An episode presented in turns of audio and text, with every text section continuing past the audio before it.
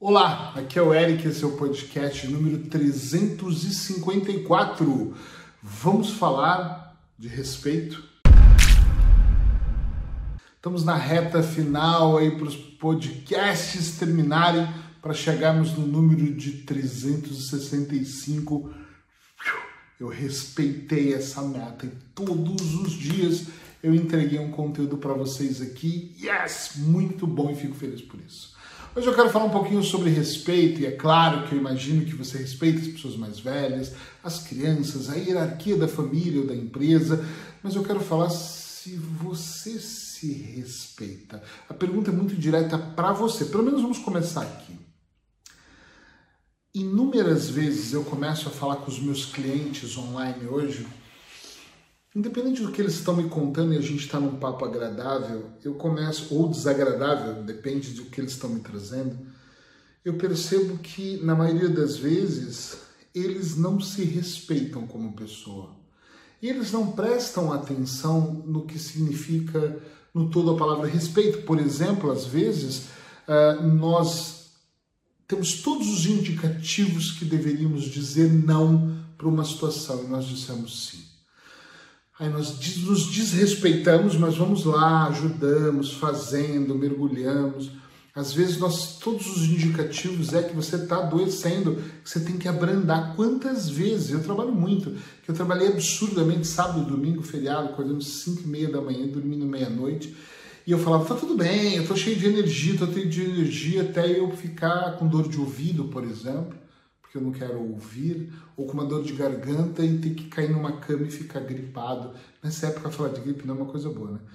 E ficar gripado comendo canjinha na cama por cinco dias sem poder trabalhar, porque de repente eu não me respeitei, o corpo foi lá e travou tudo e falou: para, hora de descansar.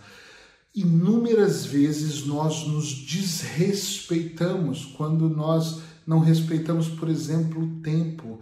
Eu acho que o tempo ele é muito sábio, muito grato com algumas pessoas e ele é violentamente feroz com outras pessoas. E tudo vai do que você entrega. Então, se você não respeita o tempo e desperdiça ele, eu acredito, por mais absurdo que possa aparecer na sua cabeça, que ele também não vai te respeitar e vai deixar as coisas acontecer como tem que acontecer.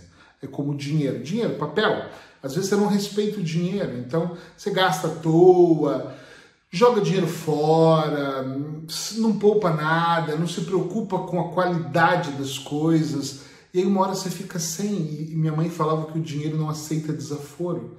Eu acho que quando nós não respeitamos o dinheiro, ele também não nos respeita.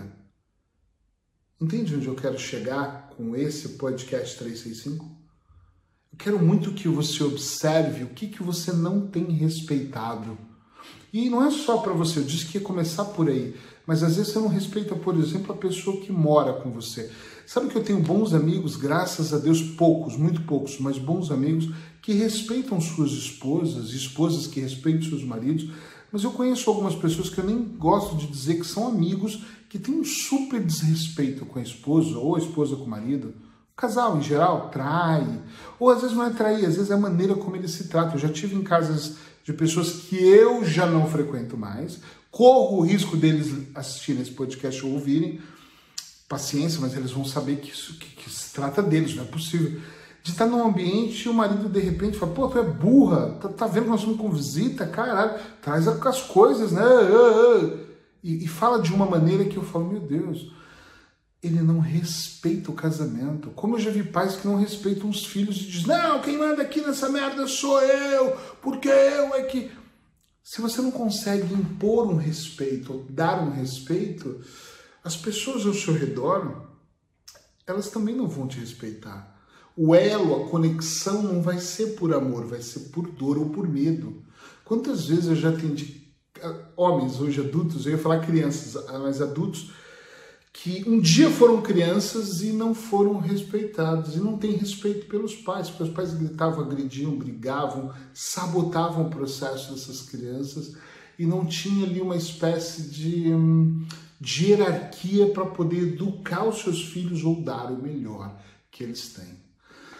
Acredite você ou não, faz muita, é, é, é muito valioso quando você começa a olhar para você e começa a respeitar alguns dos seus processos. Então, quero que fique essa dica para você. Pense um pouquinho se você tem respeitado os seus limites, se você tem respeitado a sua paciência, o tempo, o time para as coisas acontecerem, se você tem respeitado as pessoas que estão ao seu redor, que é uma coisa mais séria, e eu acho que é mais sério porque eu acho que é quase que obrigação, na minha opinião, respeitarmos as pessoas que estão ao nosso redor. Mas vamos um pouquinho mais adiante. Tem respeitado as pessoas que não estão ao seu redor.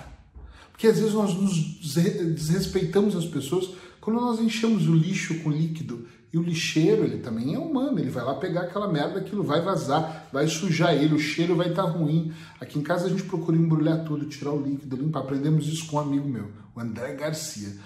E, e limpar tudo e, e ensacotar, empacotar para a gente respeitar ele quando for pegar o lixo. Nós respeitamos a mulher que limpa a nossa casa, ou passa a nossa roupa e cuida da gente. Respeitamos se ela está aqui em casa, se é hora de almoço, se a gente faz questão que ela senta na mesa e come com a gente. É que ser normal. Engano seu, muita gente nem se preocupa. Muita gente não respeita o seu próprio espaço, a sua própria organização. Tem pessoas que pedem paz e harmonia, mas não conseguem estar harmônicos no ambiente que vivem ou que trabalham. O banheiro é tudo sujo, a casa é toda bagunçada, é tudo empilhado e desorganizado. Por favor, Organiza as suas ideias, organiza o seu coração. De coração eu te peço, organiza a sua vida mesmo, para que você possa, de alguma maneira, hum, como é que eu vou dizer isso de uma forma melhor? Para que você consiga enxergar o valor das coisas. Porque quando eu começo a respeitar o meu casamento, os meus filhos, o meu ciclo mais próximo, os meus pacientes, os meus clientes, os meus alunos, as pessoas que moram no meu prédio eu não conheço, isso faz uma grande diferença. Esses dias eu desci, tinha uma pá de lixo jogada que voou de alguma varanda, venta muito aqui em Peniche, e eu fui lá para recolher aquilo e pus no canto, eu não sei de quem é, né? Mas o guardar, o respeitar, o manter limpo, né? o, o, o preservar, uh, o separar o lixo, todas essas coisas não é só para a pessoa que mora comigo, é para todas as outras que eu nem conheço.